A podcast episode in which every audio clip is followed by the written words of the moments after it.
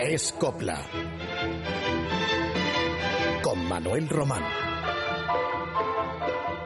Es Radio.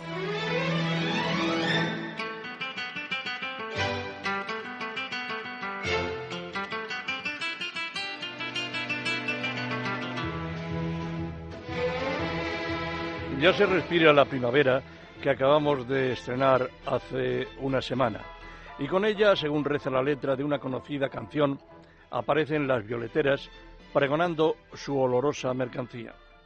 Hoy no se ven, ya hace muchos años, aquellas violeteras del poético pasado, las que se apostaban a las puertas del Teatro Apolo en Madrid, lo que es ahora eh, un banco entre Cibeles y el principio de la calle de Alcalá.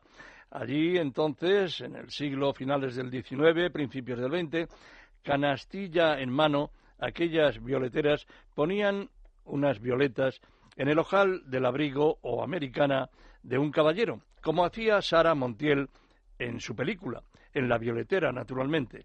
El caballero era el galán italiano Rad Ballon, con el que vivía en la ficción cinematográfica un romance apasionado, luego bruscamente roto. La violetera es de 1915, de la época del cuplé. Me refiero a la canción, no a la película. El maestro José Padilla solicitó al periodista y autor de zarzuelas Eduardo Montesinos que le escribiera la letra de una canción cuya protagonista fuera una vendedora de violetas. Y así ocurrió. Padilla le puso en pocas horas una partitura de bello y melancólico pasaje. Se la estrenó Carmen Flores, una veterana cupletista, previo pago de 500 pesetas, que era una importante cifra entonces. Pero fue Raquel Meyer, tras desembolsar otras 500 de Lala, quien popularizó tal pieza que dio la vuelta al mundo. Charles Chaplin la incluyó como si fuera suya en su película Luces de la ciudad y eso daría lugar a un contencioso que finalmente eh, perdió Charlot, porque claro, está claro que firmar una canción de la que uno no es autor, que es lo que hizo el célebre actor y director cinematográfico, pues la verdad es que no estaba nada bien. Y nuestro compatriota Padilla cobraría años después, tras un minucioso y largo proceso, la cantidad que se le debía como derechos de autor. No cabe duda que al sonar en la película Luces de la ciudad, esa de Charlot, la violetera al final del film, pues eso redundó en la universalidad de la pieza. Y en junio de 1952 Imperio Argentina la llevaba en su repertorio, interpretándola nada menos que en el famoso Carnegie Hall de Nueva York, un templo de las variedades, de la lírica, en el que ninguna artista de habla española había actuado hasta entonces. Y tenemos la histórica grabación, aunque el sonido no sea quizás lo perfecto que quisiéramos, pero como es un poco una reliquia sonora de aquella extraordinaria actriz cantante, pues como digo, se la vamos a ofrecer a ustedes porque no es un disco que esté al alcance de, cualquiera. Y aquí se lo ofrecemos. Y ya digo, el título es un título mítico, La Violetera, en la versión de Imperio Argentina. En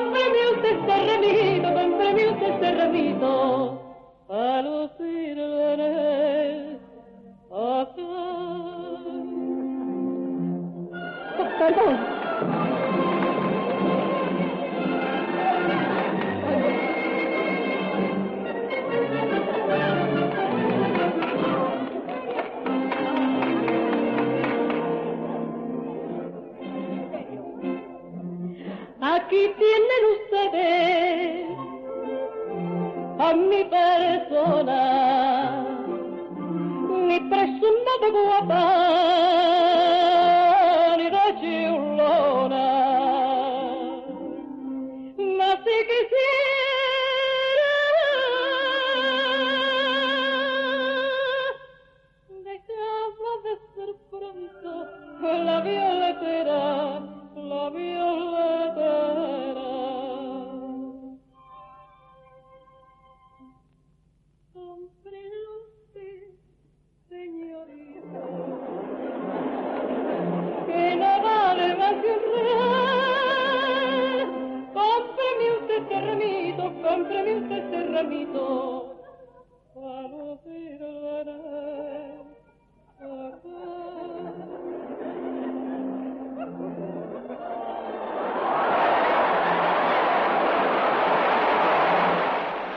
Contaba Imperio Argentina sobre aquella actuación, fueron dos, no sé si también tres días, Carnegie Hall de Nueva York, que, bueno, eh, hubo algunos elementos que trataron de boicotear eh, su presencia allí.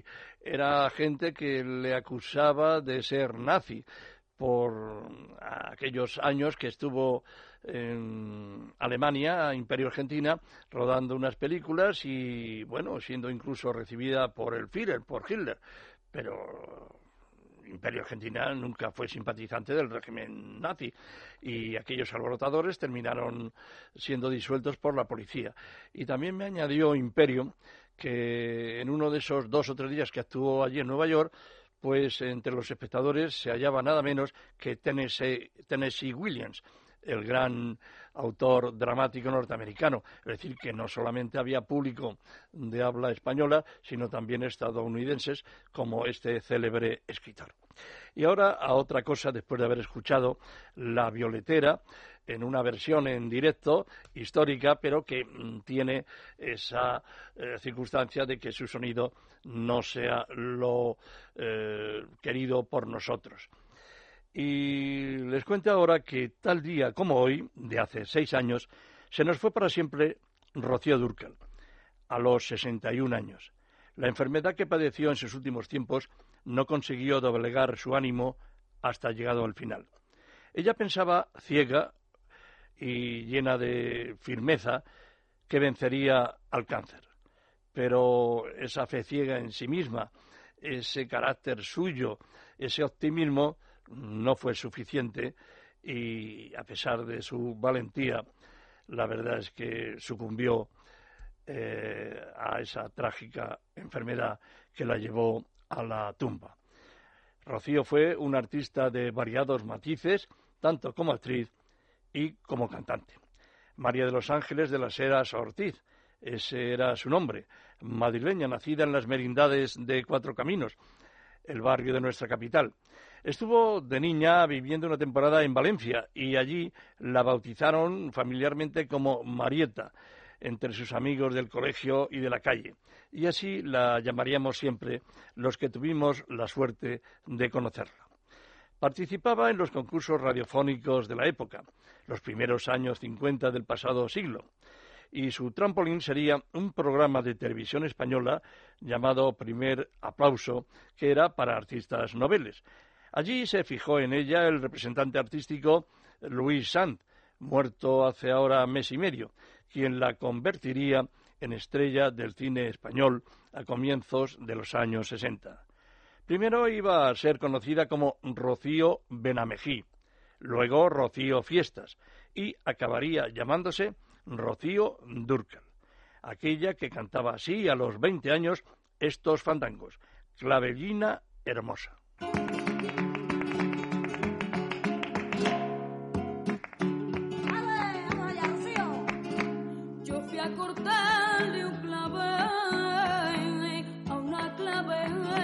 Hermosa. Yo fui a cortarle un clavel y la mata me decía,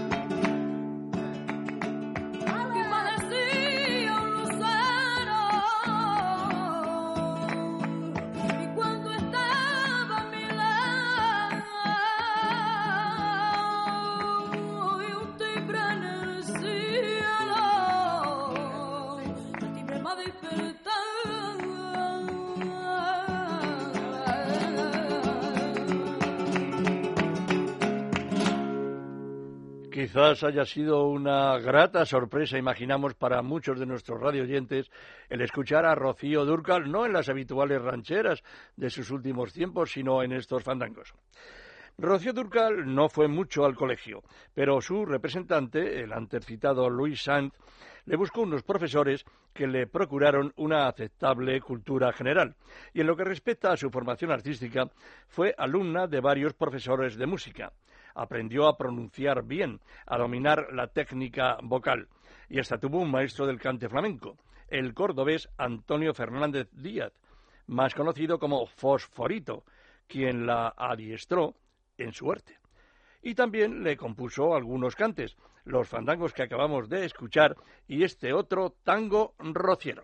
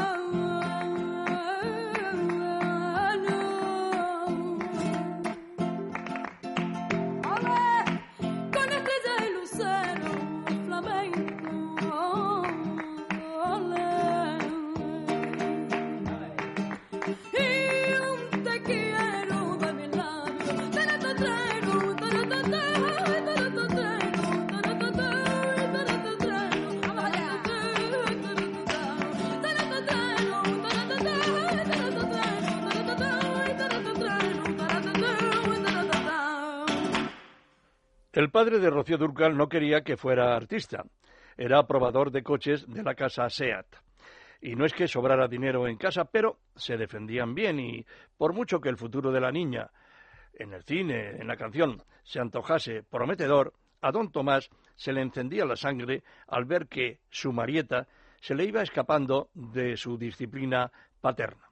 Al fin y al cabo, pronto sería mayor de edad, aunque en la sociedad de entonces una hija no tenía libertad total hasta que dejaba el hogar familiar para casarse. Rocío era una alumna aplicada en las clases de canto que le impartían Lola Rodríguez de Aragón, los maestros Quiroga, Algueró, el coreógrafo Alberto Lorca y el antes citado Fosforito, del que también son estos verdiales que vamos a escuchar seguidamente. Vengo de los montes. Los verdiales proceden de una comarca olivarera de la provincia de Málaga. El nombre proviene de que en ese lugar se da la aceituna verdial. Es una copla de sabor campesino, con aire de fandango, letra sin complicaciones, muy alegre en su ritmo, aunque este sea algo simple, monótono. Y es que su origen, ya decimos, viene de los trabajadores de la tierra.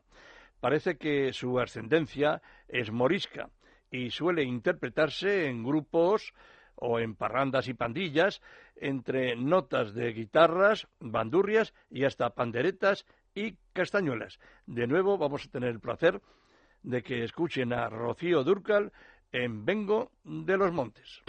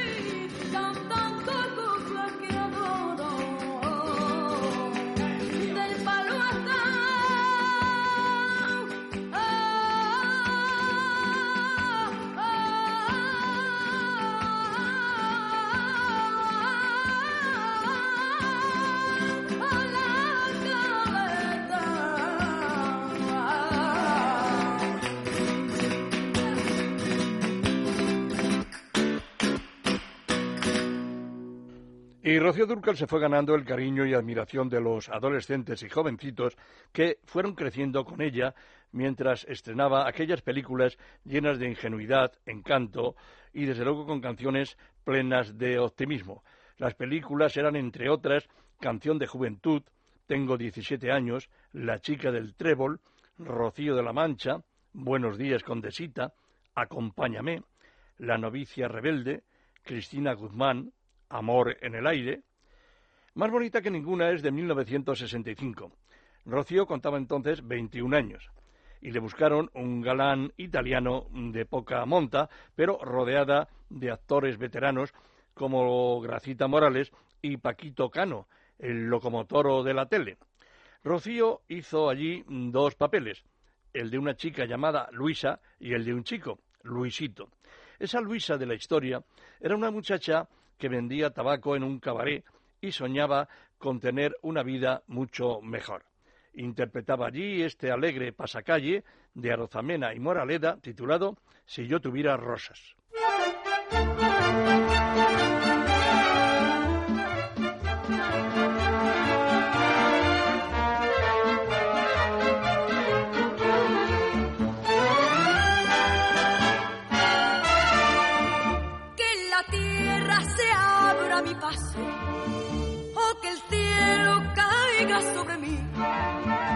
Me importan triunfo ni fracaso, amor mío. Si te tengo a ti, si yo tuviera rosa, mi rosa te daría si fuera muy día, te lo daría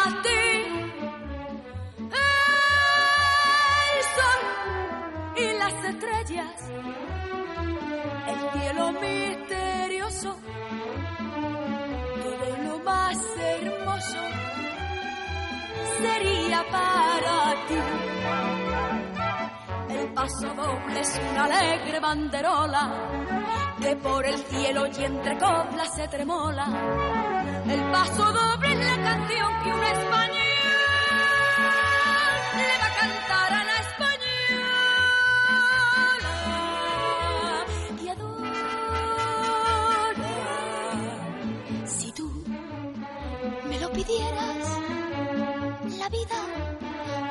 te daría si fuera día. Te lo daría a ti. A ver si al fin te enteras que estoy enamorada y que en la vida nada puede existir sin ti.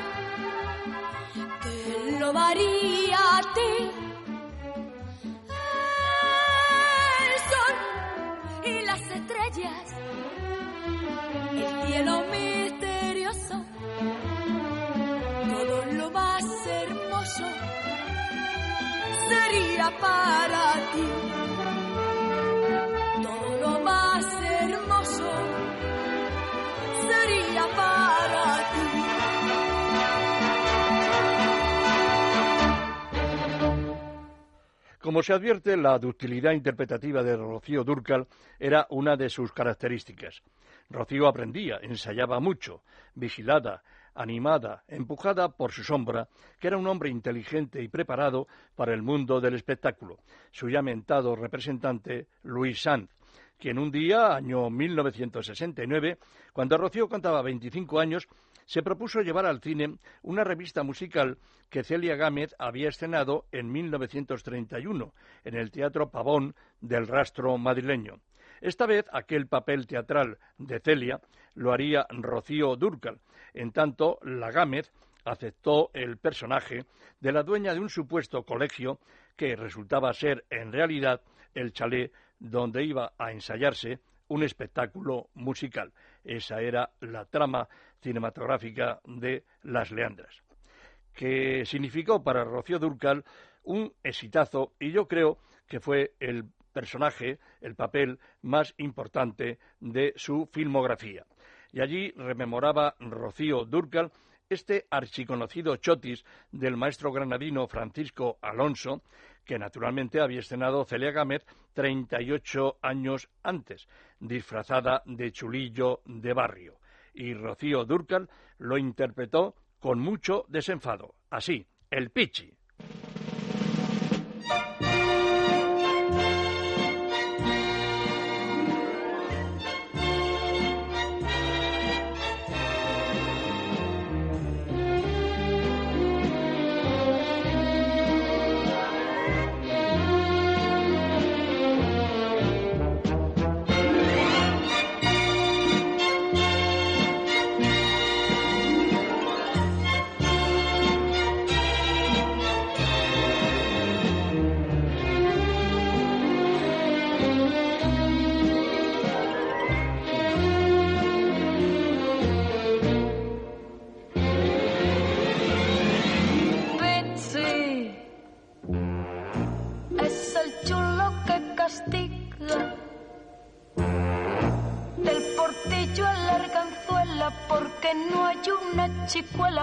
Que no quiera ser amiga de un seguro servido.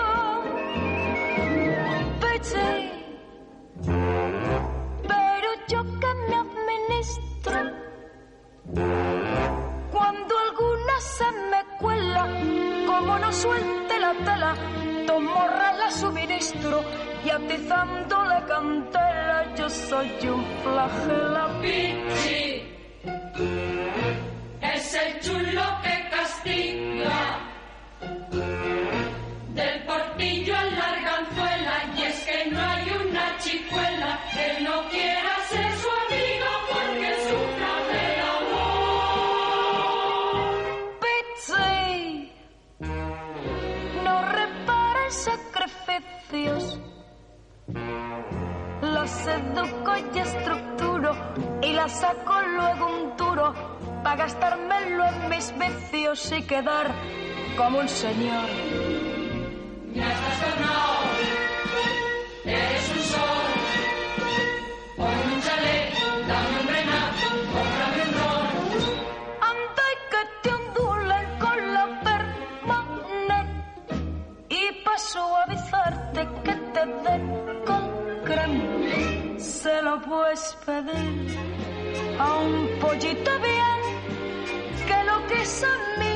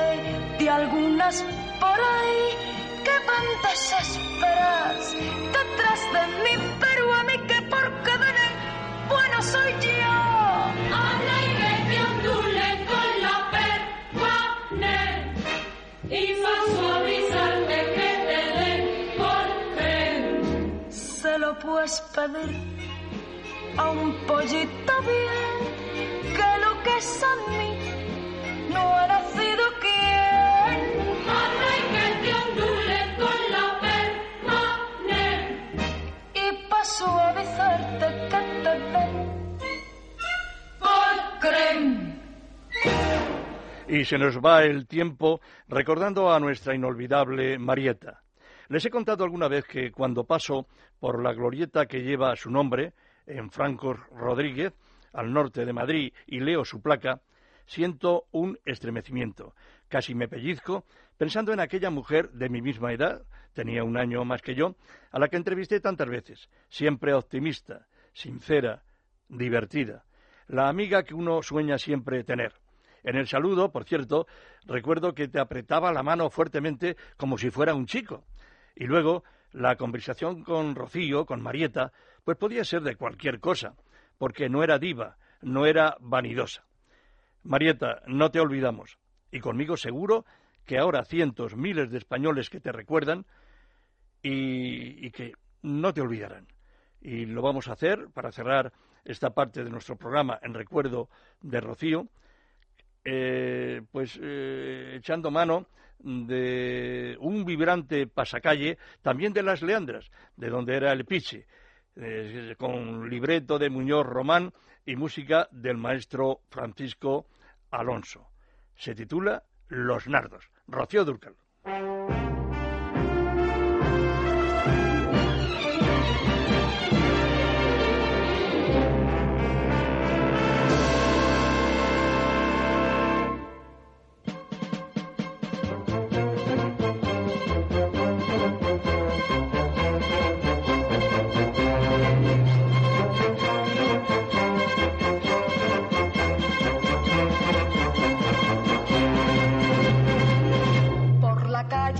Alcalá con la falda almidona y los nardos apoyados en la cadera. La florista viene y va y sonríe descara por la acera de la calle de Alcalá. Y el gomoso que la ve, y le dice, venga usted a ponerme la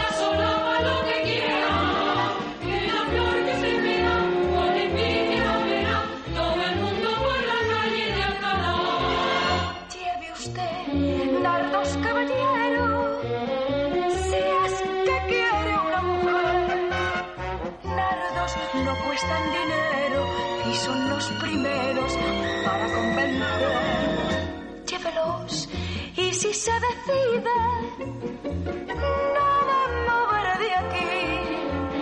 Luego, si alguien se los pide, nunca se le olvide que yo se los di.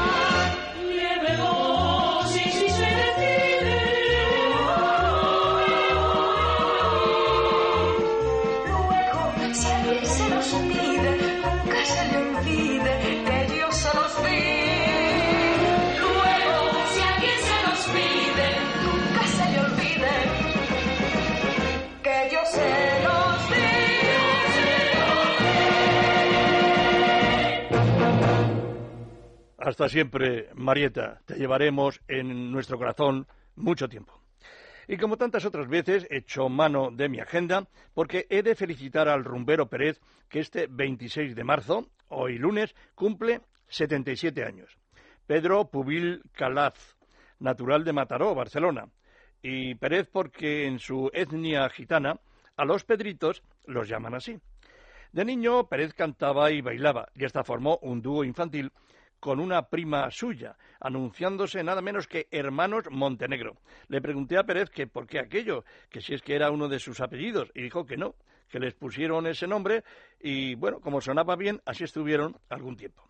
Luego, Pérez, de jovencito, tuvo que ponerse a vender telas. Y aunque canturreaba eh, en su casa o en fiestas y bautizos, pero profesionalmente no lo hizo hasta mucho mm, después. Eso de vender telas lo hacía casa por casa y no solo en Mataró, sino viajando por pueblos limítrofes al suyo. Y sería en 1957 cuando, al alcanzar los 22 años, fue eh, cuando grabó su primer disco de una manera circunstancial. Resulta que fue con un amigo a- que era artista a una emisora de radio y él se quedó en el control del sonido, allí escuchándolo, pero empezó a tararear en un momento allí en los pasillos. Pasó por entonces en esa emisora de radio el director, lo escuchó y le dijo, hombre, tú lo que tenías es, es que cantar, aparte del amigo que nos has traído. Y así poco a poco, y animado por este director de la emisora y por algún otro amigo, Pérez se convirtió en cantante profesional y ya fue dejando eso de vender telas. Eh, lo que eligió Pérez para su repertorio fueron rumbas.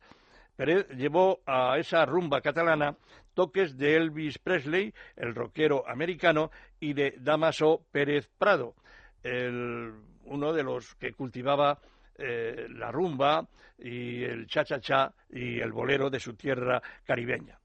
Entonces, esa mezcla de rock y de ritmos latinos dio en convertir a la rumba de Pérez en algo muy personal.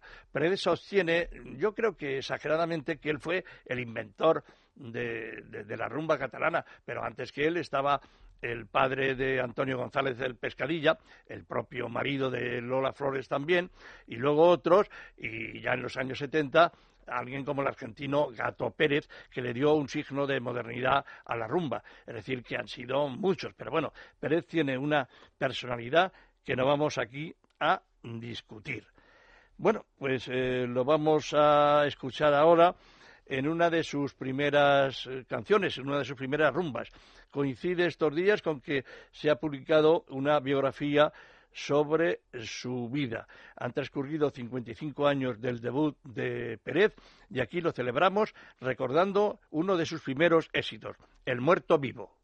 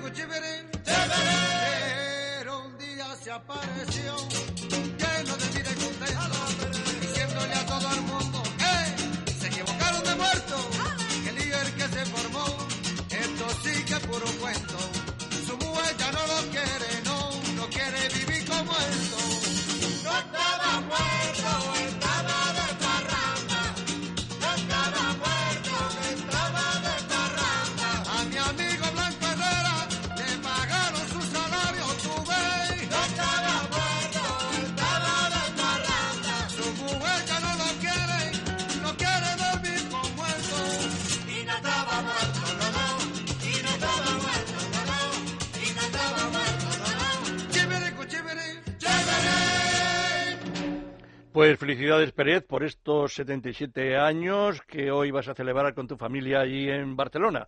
Un Pérez pletórico, lleno de vitalidad, que sigue actuando. Y ahora les hablo de Pastora Soler, que vive estos días un momento feliz como candidata de Radio Televisión Española en el Festival de Eurovisión, que se celebrará, Dios mediante, el próximo 26 de mayo. Pastora empezó cantando coplas siendo una niña en una compañía eh, sevillana que dirigía aquel inefable personaje llamado Lauren Postigo, quien picaresca aparte hizo mucho por la canción española en su programa Cantares, cuando el género estaba bastante alicaído. Pastora no se llama así, sino Pilar Sánchez Luque. Es de Coria del Río y cuenta 33 años. Y fue Luis San, esta noche tan recordado por su vinculación a Rocío Dúrcal, quien la bautizó como Pastora Soler, que era el nombre de una cantaora de los tiempos de nuestra posguerra. Luis San contrató a Pastora y quiso hacer de ella una estrella de la canción. Pero los años en los que estuvo cerca de Pastora, la verdad es que no llegó a conseguir ese sueño dorado que buscaba para la joven sevillana y antes de que ésta se dedicara a las baladas, que es lo que hace últimamente, eh, Pastora Soler, la verdad es que interpretaba coplas. Y así, en 1994, grabaría esta marcha que Quintero, León y Quiroga escribieron para Juanita Reina 27 años atrás. Su título, La flor de los cantes. Pastora Soler.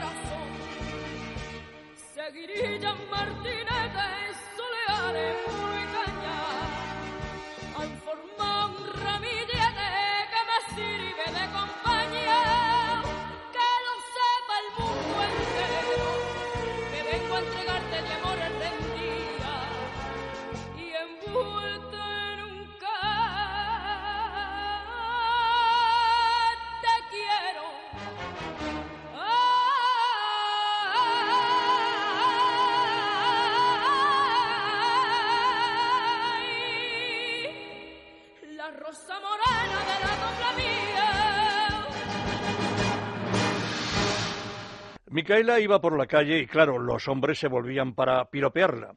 Llamaba la atención por su elevada estatura, por su largo pelo negro, su rostro afilado, unos ojos morunos y un lunar en una mejilla para completar aquel cuadro de belleza.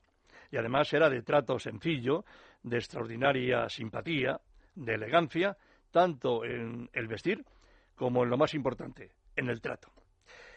Yo la conocí bastante y siento haber sido el periodista que le hizo la última entrevista de su vida, tres meses antes de morir, cuando se encontraba internada en el Hospital de la Princesa, en Madrid, en la sala de cuidados intensivos. Hablamos a través de unos cristales por un micrófono, ella ya sin pelo, por la quimioterapia, y sonreía y me daba a mí ánimos, entonces yo algo deprimido, cuando era ella a la que quedaba muy poco tiempo de vida.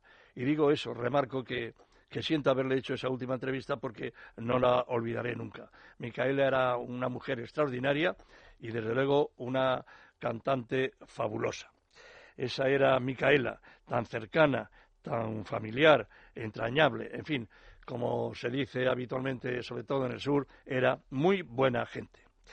Y este próximo jueves, 29 de marzo, se van a cumplir 21 años que nos dejó víctima de una implacable leucemia. Va por ti, Micaela, como dicen los toreros. El recuerdo musical de un popurrí con tus mayores éxitos.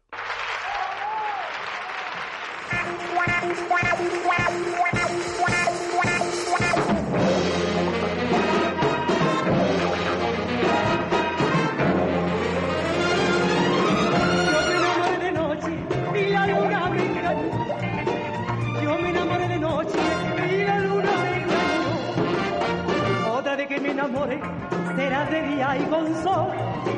Otra vez que me enamore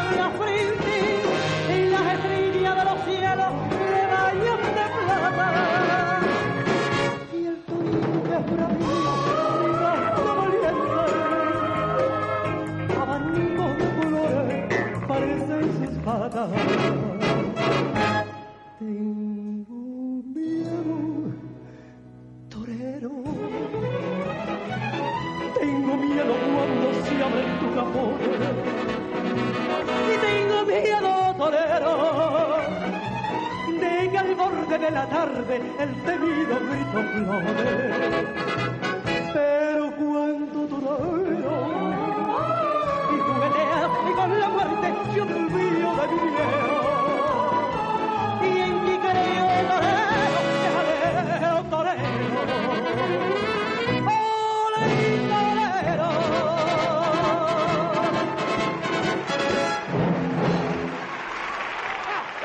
Era Micaela en una grabación en directo tomada en 1977. Y en 1964, Rocío Jurado estaba en los comienzos de su carrera. Tenía 22 años. Vivía por entonces con su madre en un hotel cercano a la Gran Vía madrileña, El Regente, cuyo dueño lo era también del tablao en los bajos del mismo edificio, donde se concede el garbanzo de plata, Torres Bermejas. Ya había estrenado entonces Rocío su primera película con Manolo Escobar, Los Guerrilleros, y había tenido también mucho éxito en la compañía del Príncipe Gitano, con quien debutó en los escenarios después de una temporada dando palmas en el cuadro del Duende, el tablao de Pastora Imperio. Luego Rocío se fue a la compañía de Manolo Escobar y grabó más discos tras su debut dos años antes en la Casa Columbia. Vamos a recordar a aquella veintañera Rocío Jurado, acompañada a la guitarra por dos grandes llamados Melchor de Mairena y Félix de Utrera, en estos fandangos de mi cariño que le escribieron especialmente Quintero, León y Quiroga.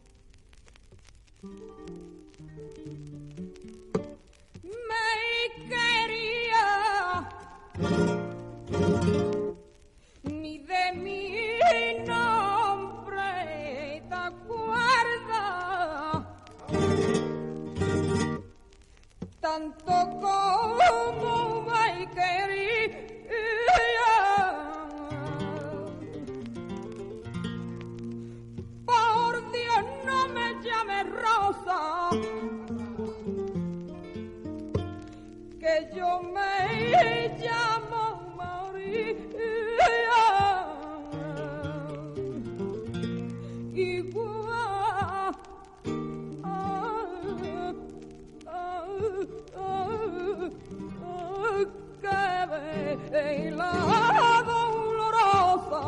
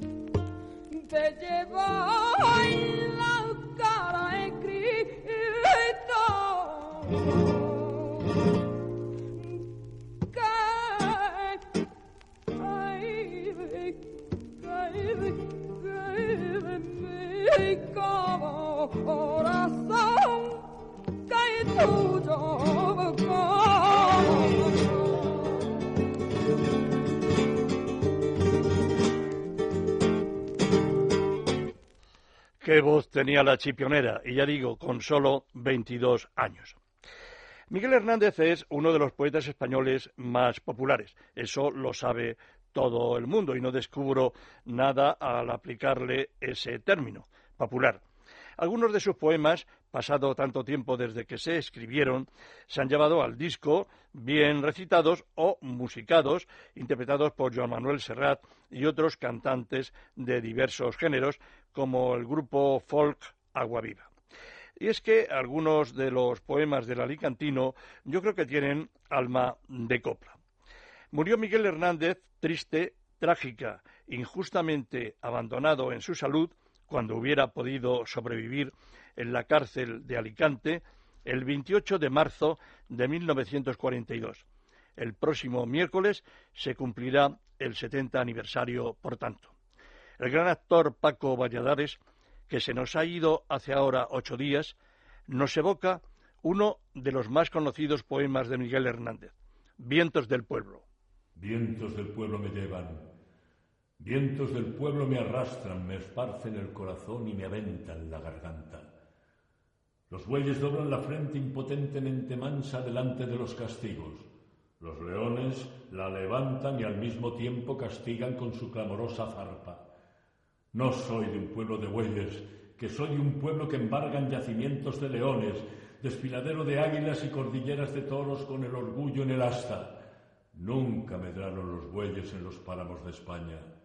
¿Quién habló de echar un yugo sobre el cuello de esta raza? ¿Quién ha puesto al huracán jamás ni yugos ni trabas? Ni quién al rayo detuvo prisionero en una jaula?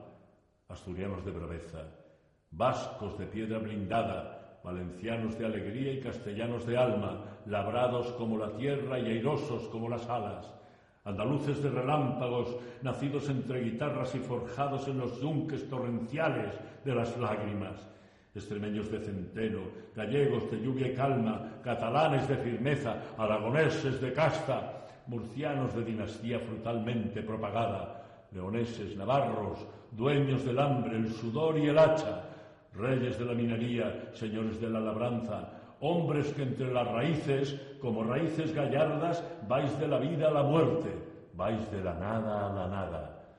Yugos os quieren poner gentes de la hierba mala, yugos que habéis de dejar rotos sobre sus espaldas.